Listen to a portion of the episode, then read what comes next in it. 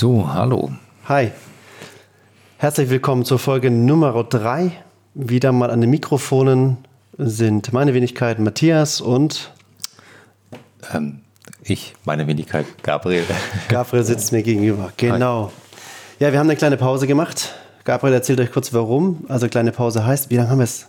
Zwei Wochen nicht gepostet, richtig? Ich meine, es waren ganze zwei Wochen und es hat sich angefühlt wie eine Ewigkeit. Es lag ganz einfach daran, ich habe mein Equipment getauscht ähm, und das braucht einfach ein bisschen, wenn man das ähm, irgendwie einschickt und dann muss das ja irgendwie passen und ich will jetzt gar nicht sagen, die Details gehen, das mache ich nämlich gerne. Äh, genau. Ähm, wir haben neues Equipment, wir sind neu am Start, wir haben Bock darauf, neue Folgen aufzunehmen und wir haben uns ein ganz tolles Thema rausgesucht für die nächste Folge. Und da wollten wir auch ein bisschen nach eurer Mithilfe fragen oder beziehungsweise euch eine Möglichkeit geben, eure eigenen Fragen mit zu platzieren. Genau.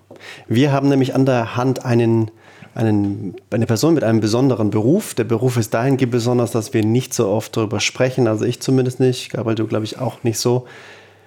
Äh, In der Gesellschaft gibt es den sehr oft, aber er ist einfach nicht so entdeckt. Und zwar haben wir einen Bestatter. ein Bestatter an der Hand, genau. Und das Schöne daran ist, wir das in unserem Bekanntenkreis, das heißt, wir haben die Möglichkeit, ja einfach auch, sag mal, ohne diese anfänglichen, ja, diese, diese Höflichkeitsfloskeln, einfach auch Fragen zu stellen. Und ich denke mal, wichtig bei uns ist, uns beiden ist klar, Respekt muss man wahren, aber ich habe schon richtig Bock, da auch mal ein paar Fragen zu stellen, die vielleicht ein bisschen unter die Haut gehen, wörtlich gesagt. Und was uns natürlich auch mega interessiert, wir wollen euch auch die Möglichkeit geben, weil ich, wir gehen einfach davon aus, dass ihr nicht tagtäglich einen Bestatter treffen könnt, dass ihr einfach auch mal eure Fragen loswerdet. Das Ding zu überlegen mal, wann triffst du denn einen Bestatter? Du triffst ja dann einen Bestatter, wenn du wirklich, dich wirklich kein Stück dafür interessierst, ähm, was er alles an Handschlägen macht. Du bist einfach nur froh, dass er es macht, weil du das nicht selber könntest. Ne? Und dann im Nachhinein denkst du dann vielleicht, oh, was, was, was hat denn jetzt mein, beliebter, mein geliebter Mensch da alles, ähm, was ist um ihn herum passiert? Und eigentlich beantwortet dir das keiner.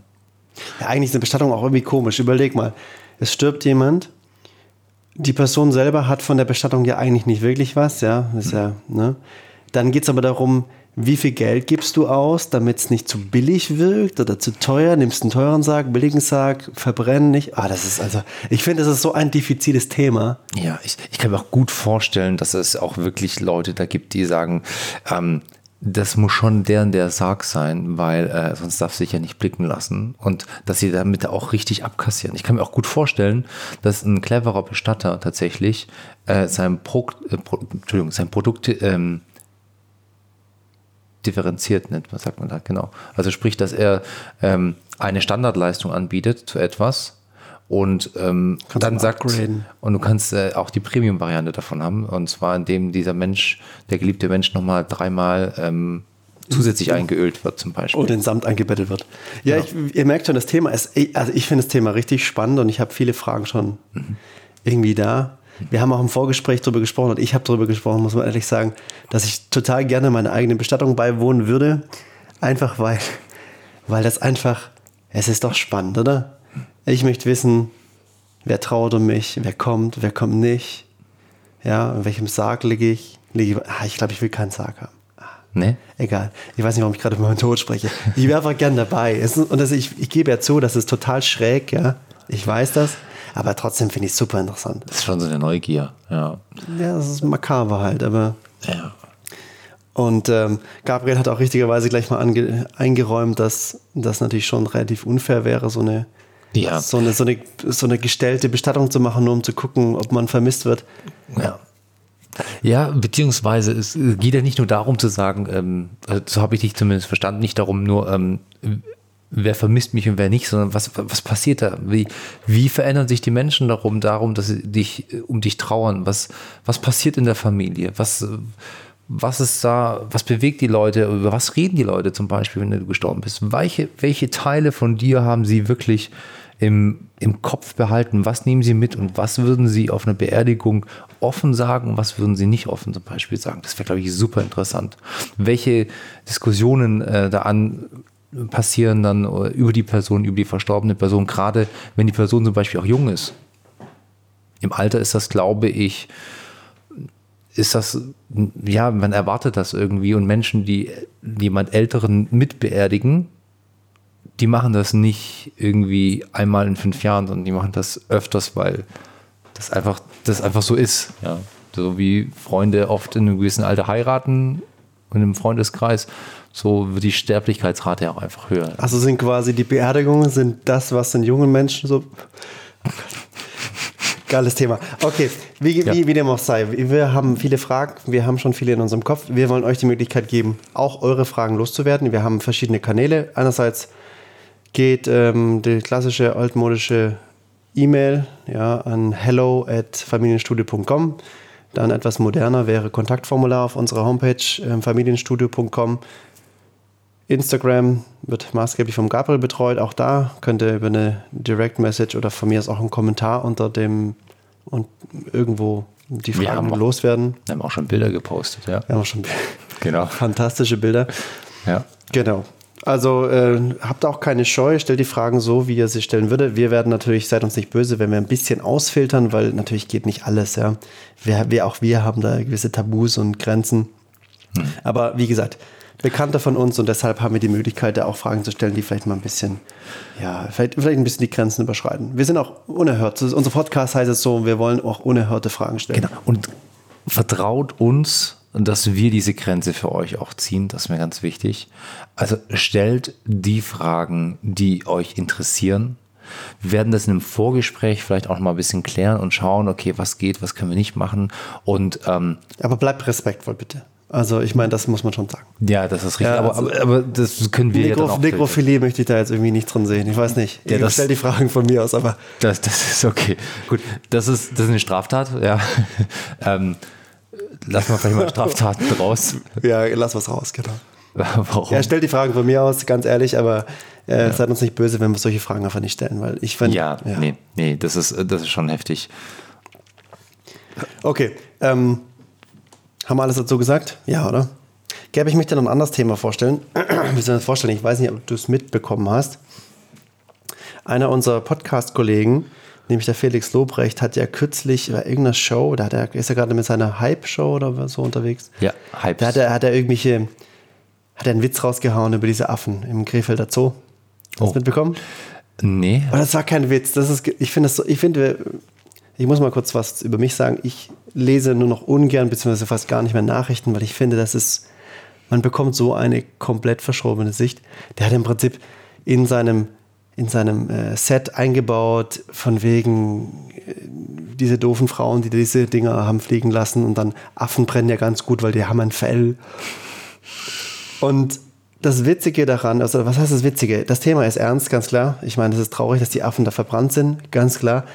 Aber wie die Medien damit umgehen, sie nehmen einen ganz kleinen Teil raus, diesen Teil dieses Gags, der super clever verpackt war, der Kritik an unserer menschlichen Reaktion auf dieses Ding da auf dieses Geschehnis da äh, widerspiegelt und dann reißen es raus und sagen, oh, wie kann der darüber lachen, das ist doch nicht witzig. Die Tierschützer. Ja, und der hat dann so geile Gags gebracht. Ich, der hat dann gesagt, zum Glück waren das Deutsche, die das gemacht haben. Weil stellt euch mal vor, das wäre jemand anders gewesen, irgendwelche, keine Ahnung, irgendwelche Flüchtlinge, was dann in Deutschland los gewesen wäre. Ne? Ja. Die bringen unsere Affen um. Aber was ich noch sagen will, was denkst du darüber? Ich meine, der macht dann Witz, verpackt den super clever und was machen die Medien? Die nehmen das Ding, zerfetzen das in der Luft und, und machen da so eine Moralpredigt daraus. Dabei ist er derjenige, der eigentlich unsere Moral an. Also ich muss mal sagen, Felix Lobrecht, ich finde sehr trocken teilweise, aber ich finde durchaus echt witzig. Ja. Nicht ja. alles, ja. Er, er, dehnt auch öfters mal die Grenzen der, der Moral ein wenig aus und das ist, macht er schon auf eine sehr angenehme Art und Weise, weil er auch gerade in seinem Podcast, finde ich, ähm, den habe ich noch nie gehört, muss ich ehrlich sagen. Echt? Ja, es ist schlecht, oder? Hätte ich hören sollen. Ja, der Podcast ist schon, ähm, ich finde ihn sehr unterhaltsam. Okay. Ähm, ich höre den mir auch gerne an, da geht er oft über eine Stunde auch. Aber wenn ich danach überlege, was ist da jetzt inhaltlich mit rumgekommen, ist es tatsächlich nicht so viel. Das heißt, die Kritik ist schon berechtigt, aber es ist unterhaltsam und das ist gut. Ja, aber, was, aber, die Kritik war ja nicht am Podcast, die war an, seinen, an seinem. Ich meine jetzt gerade, ich meine nur, dass es Kritik an dem Podcast gibt, dass es relativ wenig Inhalt hätte, theoretisch. Okay, okay. Ähm, ich sage, die Kritiker haben nicht Unrecht, aber es ist in der Art und Weise okay und er vermittelt tatsächlich auch viele Werte. Also er Zum sagt, Beispiel? Ja, er sagt auch einfach bestimmte Sachen in dem Podcast äußert er sich, äh, was für ihn ähm, geht und was für ihn nicht geht und mhm. was elementar ist und was nicht. Und, und dann sagt er halt auch, er macht halt auch einfach Witze, die andere Leute sich nicht in der Öffentlichkeit trauen zu tun. Und das hat er in dem Fall ja auch offensichtlich getan.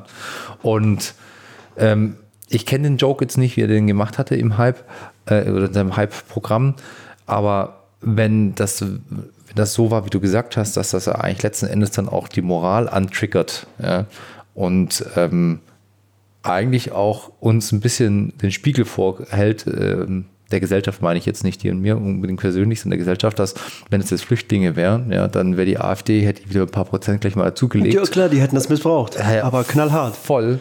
Ähm, und so waren es nur dumme Deutsche.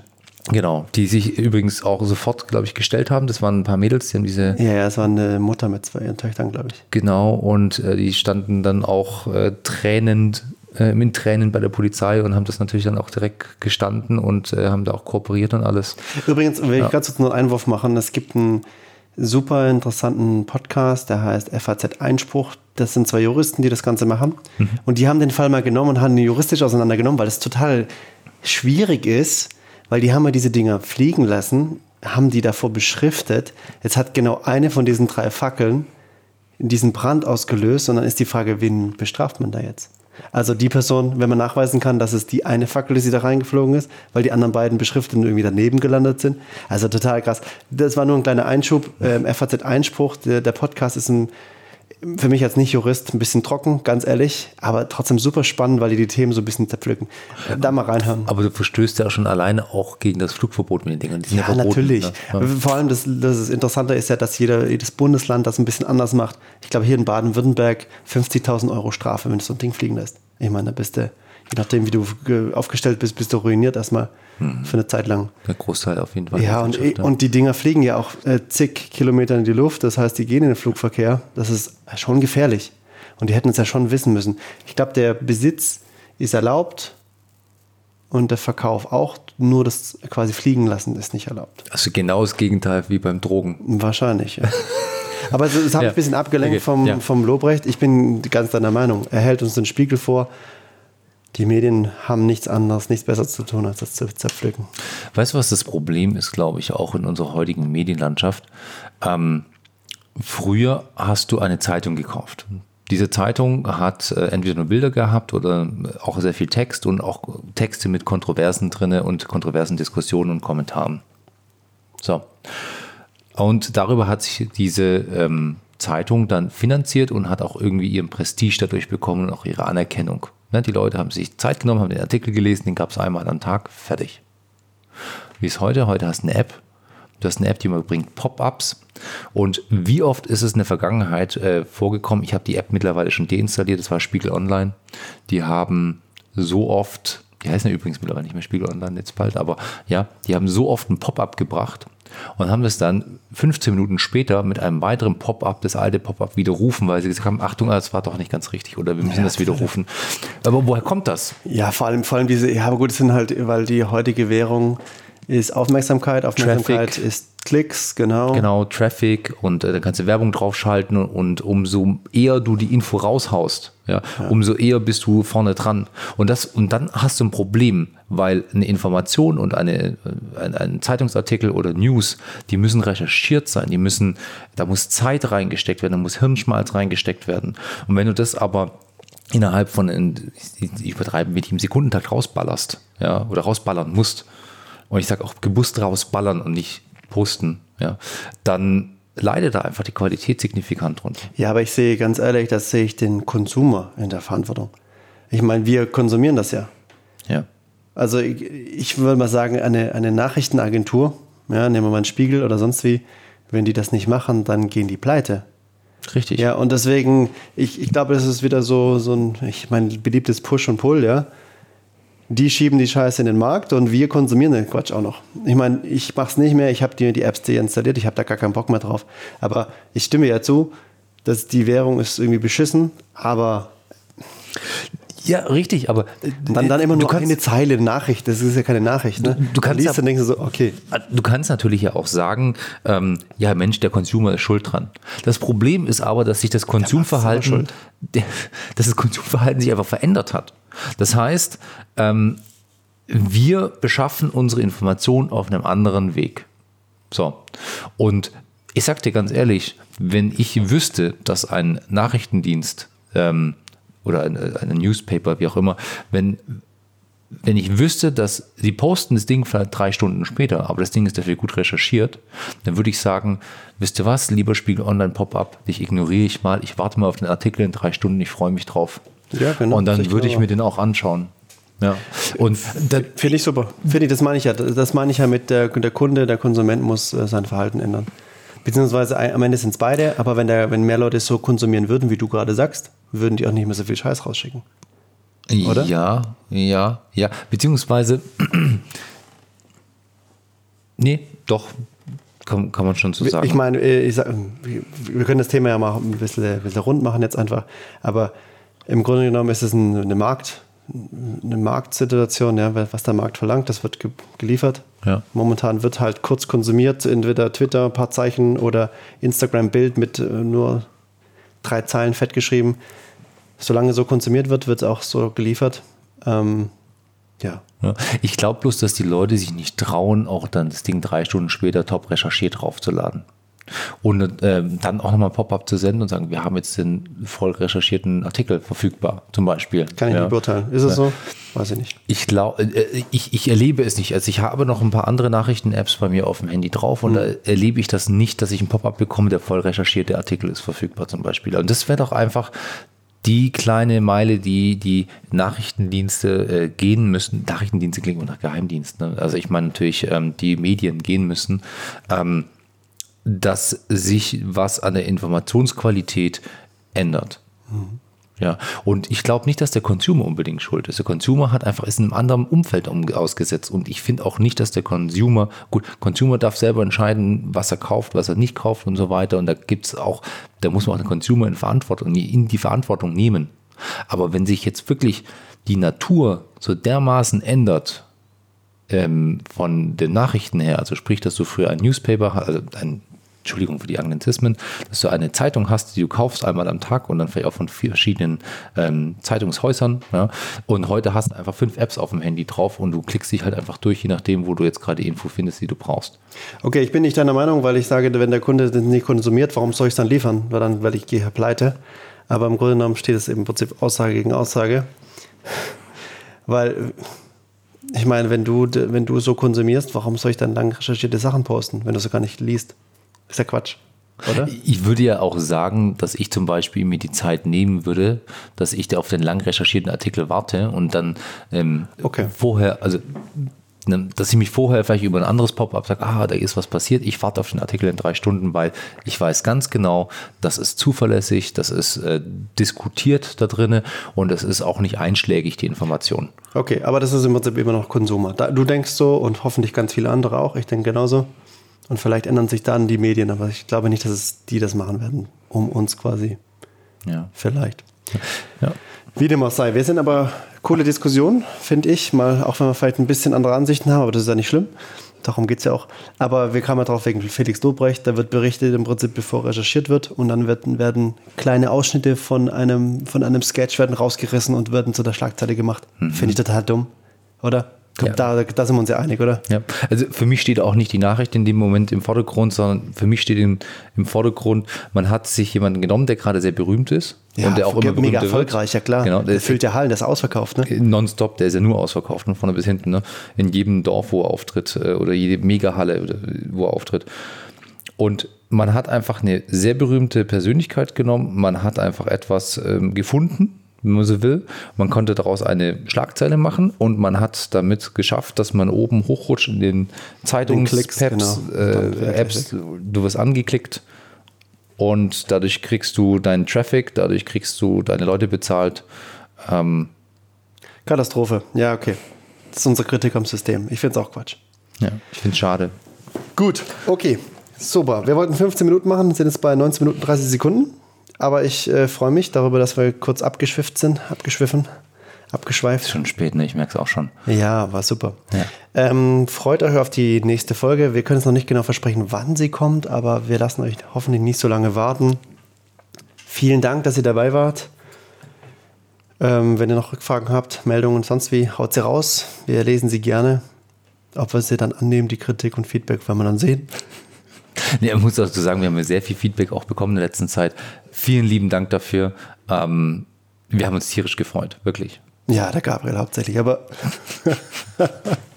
Jetzt zerpflück dich nicht selber, du. Ich bin froh, dass wirklich ich viel reingekommen zerpflück mich, ich zerpflücke uns. Nein, genau, doch, wir freuen uns über das Feedback, ganz klar. ähm, und wir wissen damit zu arbeiten. Insbesondere hat mir sehr gut gefallen, dass es in 99,9 Prozent konstruktiv war. Also das finde ich, Absolut. das macht, das spricht auch für euch und hoffentlich auch für uns. Genau. Gut, Alles also dann Habt noch eine schöne Restwoche und hoffentlich bis bald. bis ciao, bald. ciao. ciao, ciao.